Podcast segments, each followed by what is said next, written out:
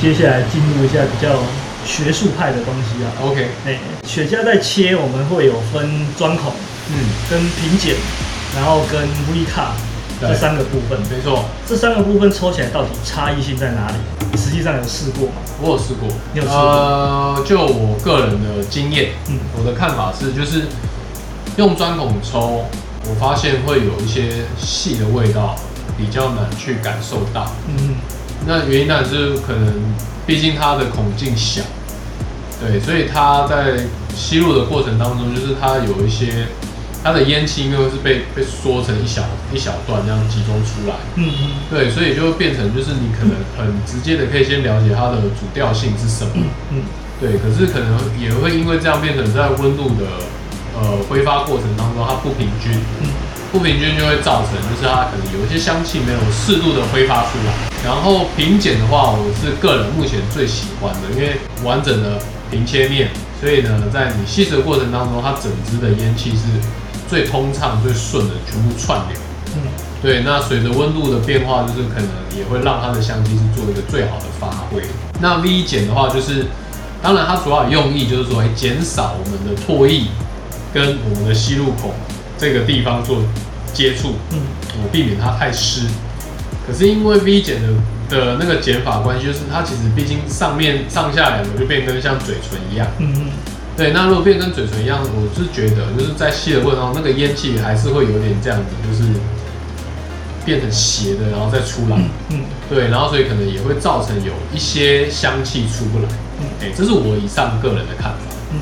对，那你呢？哎、我觉得你这个看法很难得的，非常的就是跟我的这个逻辑非常的吻合。呃呵，哎因为我在看钻孔的部分，就是你的这个钻孔跟 V，嗯。我们的吸气的部分哦，其实如果你的吸气是整个平均的这样子吸进来，对，平均的吸进来，其实你的雪茄这个切面这个燃烧，嗯它是会越趋近于平均，哦，整个切面平均这样子燃烧。对，那你的里面烟叶配方，你在你的燃烧程度的时候，你的斜烧、你的钻洞烧、你的任何不是水平的这样子平均烧进来的部分，一定会造成风味上的差异。哦，那我是从这个部分来看，就是说，今天你的吸气量没有平均的时候，对，你就会造成这种燃烧的分布量嗯。不均匀。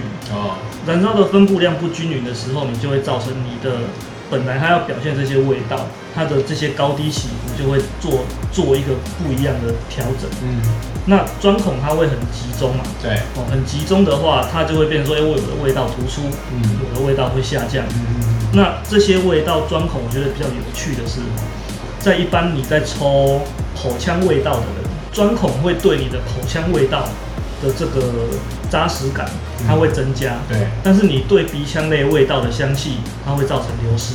嗯哼，好，那微碱的部分，它会造成半钻孔效应，所以它的流失度就会没有钻孔影响来的那么大。之前比较好玩的事，就是我诶、在比较早很多年前的时候，我有去这个台南的 K C，嗯，我去找过 Ben 哥，那他那时候就有教我一个实验，我就是先用钻孔抽，嗯那我抽抽抽抽到一个部分之后呢，我就把它咔成平的，对，然后我再抽钻孔的那一口嗯，的鼻腔味道，再剪成平的那一口的味道，你可以很明显的感受到钻孔跟平剪实际上的差异到底差在哪里。对，大家有兴趣可以去试试看。对，这个非常好尝试。哎，这非常好。好，啊其实我们钻孔哦，跟拼剪 V 卡，是实际上这样子剪起来，其实它们这三个东西的容错率是不一样的。这个容错率就是你后面剪坏的这个几率。对，平剪是最难抓的，嗯哼，平剪你要抓到这个帽源，对，不能太靠近这个帽缘，然后你又要剪得够平整，对，你又这个刀子利不利啊，什么问题有的没有的。你的平剪其实是最困难的，你很容易把雪茄后面剪坏掉。嗯，剪歪掉，那或是说你拉到 rapper，就是造成它裂掉。钻孔的部分，你只要小心钻钻的好，它就是一个圆切口。对，那微剪的部分，最好剪。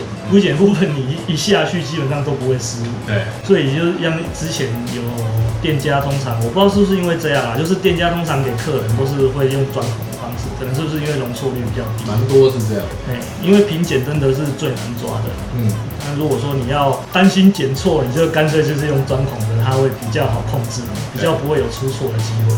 那这样的话，那个味道差异性会，你觉得有差很多吗？呃，我是觉得你如果说是过鼻腔的部分，对，你在钻孔跟平剪这两个部分的差异会非常大。OK，其实我们平常看到就是这种圆头的嘛，对，然后跟最常看到就是鱼雷，没错，这两种你抽起来，其实我们刚刚讲到了这个钻孔，你的鱼雷就是这种钻孔效应，嗯鱼雷的通向就是这种钻孔效应，所以鱼雷对我来说哈，我会觉得说就是它的味道燃烧起来会跟钻孔一样，有一些风味不会那么出得来。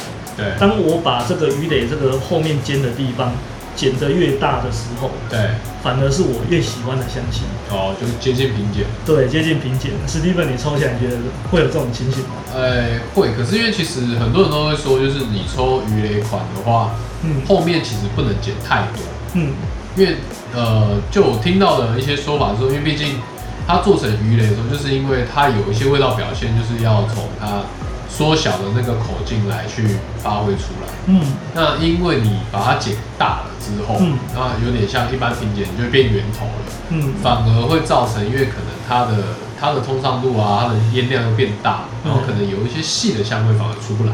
嗯。对我听到是这样，哎、我觉得这个很有趣。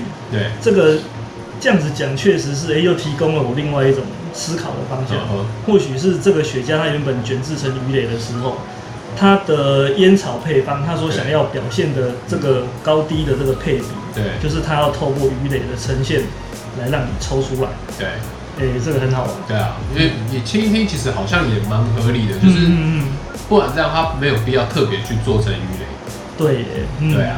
然后我被你骗到了。哦，是这样，对 我也是，就是听到众多的前辈们的分享，对，然后整理起来好像其实也是这样的，嗯，也这个很有趣。很有趣啊。那像那个人弯弯挑挑的嘞，啊，他嘎是麻花卷，麻花卷的表现，说实在话，我觉得它就是个噱头。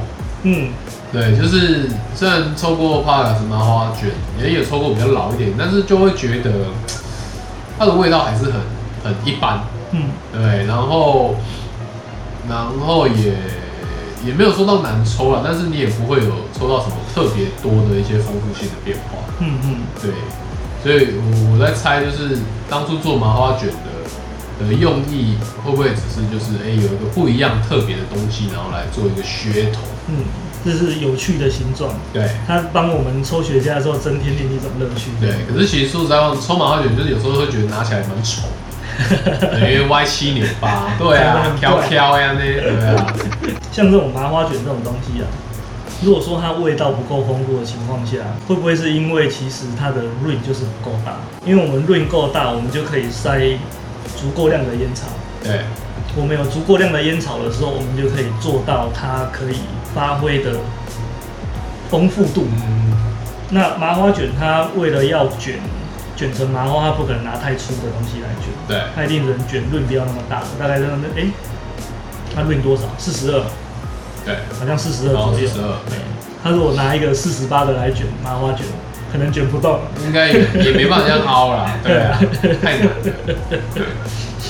或许是因为这样，所以它的烟草不会用不会用品质太高端的吧？哦，对，有可能，哎，他可能怕把那个叶子扭坏，对，浪费一张浪费掉浪费一张大我也觉得这个有可能，浪费掉就哭哭了。对啊。